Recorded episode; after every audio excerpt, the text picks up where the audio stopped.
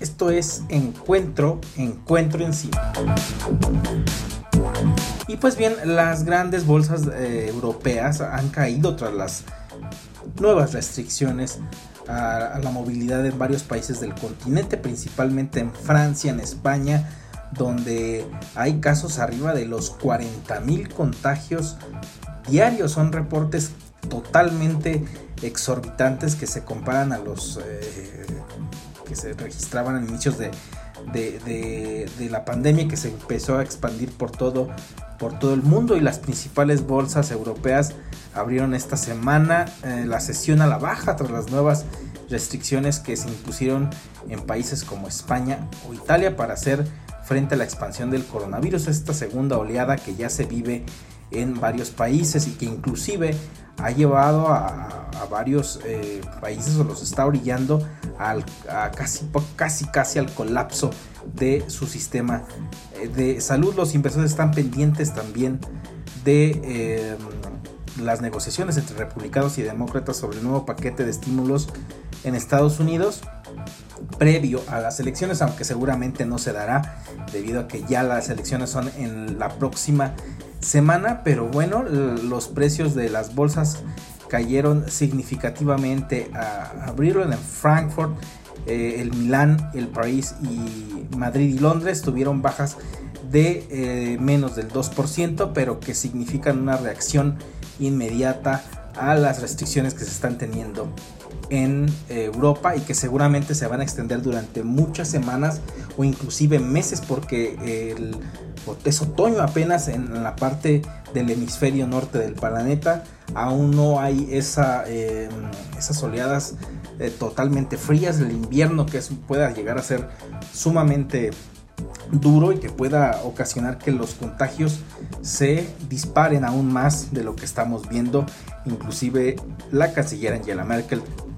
de Alemania eh, ha dicho que son momentos eh, difíciles los que se aproximan en las próximas eh, semanas, en los próximos meses. Es algo sumamente preocupante porque también esto va a impactar incluso en los precios del petróleo. El blend del crudo del Mar del Norte bajó 3% y pierde el nivel de los 41 dólares por barril, mientras que el West Texas referente en los Estados Unidos cayó en ese mismo porcentaje antes de la apertura formal del mercado del día lunes. El precio del oro, uno de los activos de refugio en tiempos de incertidumbre, pierde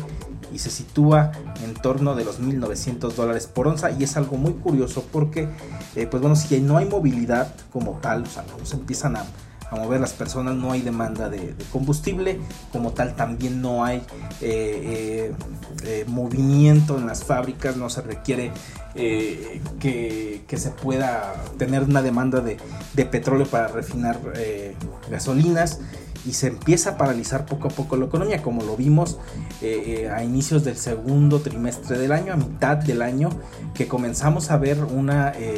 un momento complicado y que se vio reflejado en los precios del petróleo que llegaron a puntos negativos porque no había demanda de, petróleo y los grandes almacenes ya no tenían espacio para poderlo almacenar y se convirtió en un momento eh, pues difícil que no se había visto en décadas que los precios del petróleo llegaran a niveles negativos. Y pues bueno, como lo mencionábamos, por una segunda ola de COVID en España. Eh, este país ha aprobado un toque de queda, es algo eh, que ya lo había visto, ya lo he vivido este país a principios del año.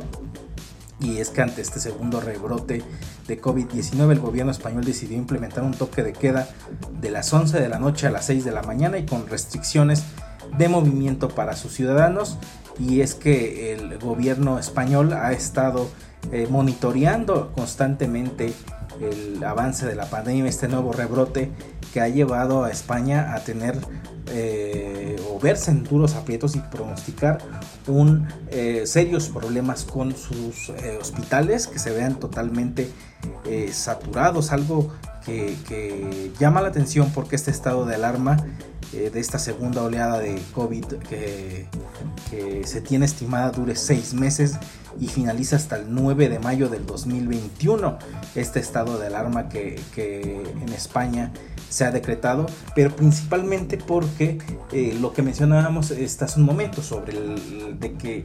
en el hemisferio norte del planeta hay eh, esta estación del año que es más fría, que apenas es otoño, que en algunos eh, países de Europa se siente un poco más frío que a lo mejor en la ubicación geográfica en la que nos encontramos y que el invierno cuando llegue seguramente va a estar va a pegar duro en, las cifras de los contagios y que se puede mezclar con otras enfermedades algo que no hemos visto en este momento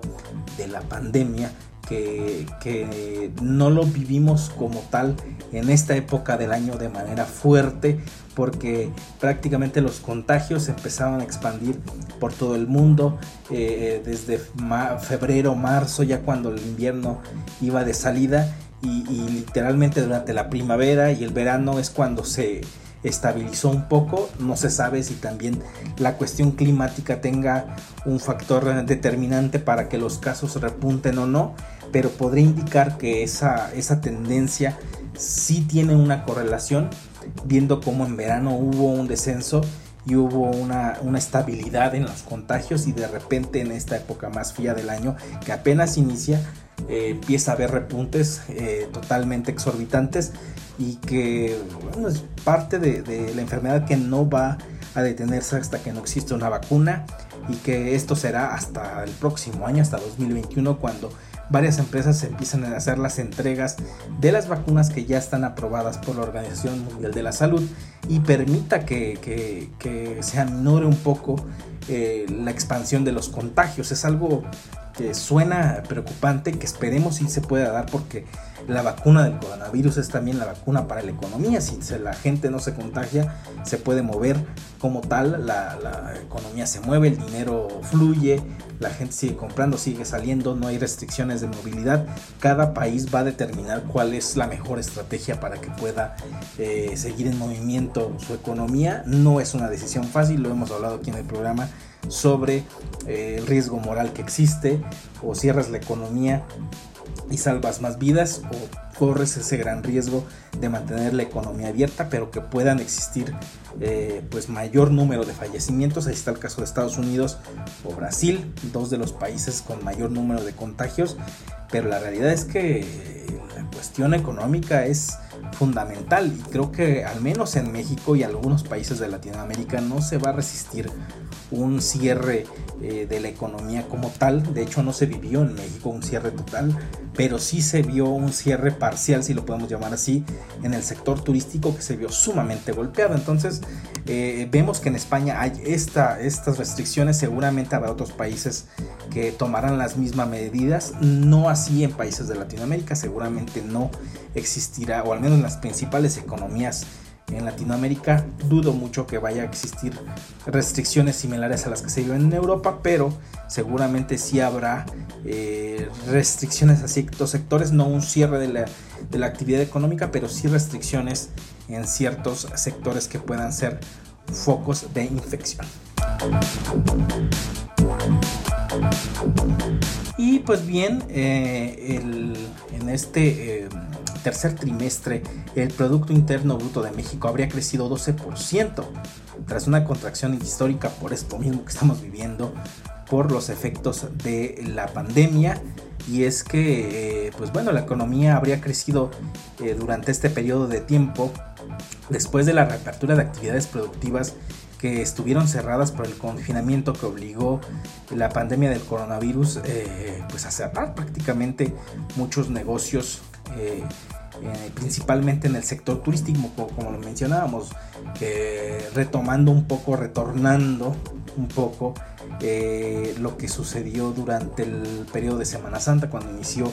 el, cierre unos días antes de la Semana Santa en la que pues literalmente se, cerró, se cerraron los hoteles, no había, no había lugares turísticos abiertos, era un escenario, las playas solas era un escenario pues muy triste, triste en el sentido de, ver tan solo, tan desolados centros turísticos que en esas fechas era prácticamente en llenos totales y también ver que, que muchos trabajadores, muchas personas que viven del turismo pues no pudieron tener un ingreso al menos por tres meses. Fue algo sumamente eh, difícil para muchas familias y que, eh, bueno, con la reapertura de la actividad económica, principalmente en este sector, que fue uno de los más golpeados, podríamos decirlo de esta forma, porque muchos sectores, a pesar de que cerraron o, o, pausaron actividades, no lo hicieron al 100%, continuaron operando muchas de las empresas eh, que, tienen eh, pues diferentes tipos de actividades, incluso no esenciales, pero el sector turístico fue uno de los más golpeados porque bueno, los centros eh, de recreación fueron cerrados, totalmente las playas cerradas, los hoteles totalmente cerrados y tras esta apertura pues todo el mundo se fue de vacaciones, empezaron a haber ofertas de vuelos, de hoteles, de reservaciones y hasta la fecha hay gente que sigue viajando, para bien o para mal, al final de cuentas es necesario mover la economía, muchos es que es un problema, la gente sale, la gente se expone, pero la realidad es que no podemos estar 100% encerrados porque la economía no se mueve y eso es un problema que a largo plazo lo vamos a poder resentir. Y es que entre abril y mayo la mayoría de las eh, actividades productivas y sociales fueron suspendidas en México debido a las restricciones impuestas por el gobierno, lo que aún mantiene afectada a la segunda mayor economía de América Latina. Y es que bueno la reactivación económica empezó desde la segunda mitad de mayo y ha avanzado gradualmente conforme nuevas actividades se han ido sumando a la reapertura y que es el sector turístico, voy a insistir, uno de los que puede eh, continuar a flote y dudo mucho que el gobierno se atreva a cerrar nuevamente la actividad turística porque literalmente eh, acabaría con muchas empresas, pequeñas empresas que son las que han resistido algunas, otras han tenido que cerrar, pero ya se iría el golpe a las grandes empresas. Entonces eh, es un, es un eh, dato interesante y el mercado espera que la contracción económica de un 9.9% de este año frente al descenso de 9.0% proyectado en julio, pero bueno, existe esta, eh, esta recuperación económica durante el eh, tercer trimestre del año que no va a, no va a impactar en, la, en los datos anuales, pero que al menos sí es un respiro de todo esto que se dio eh, durante meses pasados y que seguramente se, se, visualizará en los próximos meses y semanas porque viene una de las épocas más importantes del año en la que más se gasta, en la que más circula dinero, que es las fiestas de fin de año y que el sector turístico también puede eh, abarcar o puede reactivarse de manera muy fehaciente, pero todo va a depender de las decisiones que se tomen. Insisto, dudo mucho que el gobierno se atreva a, cerrar nuevamente eh, varios sectores de la economía. Seguramente habrá algunos que en las ciudades que a lo mejor sí cierren, pero en la cuestión de de turismo, de cierre de playas o cierre de hoteles, dudo que vaya a suceder en el que no pueda ir la gente a, a, esparcirse, dudo que vaya a suceder porque golpearía duramente los datos de crecimiento económico de fin de año del último trimestre y aparte el sector turístico seguramente no lo va a resistir.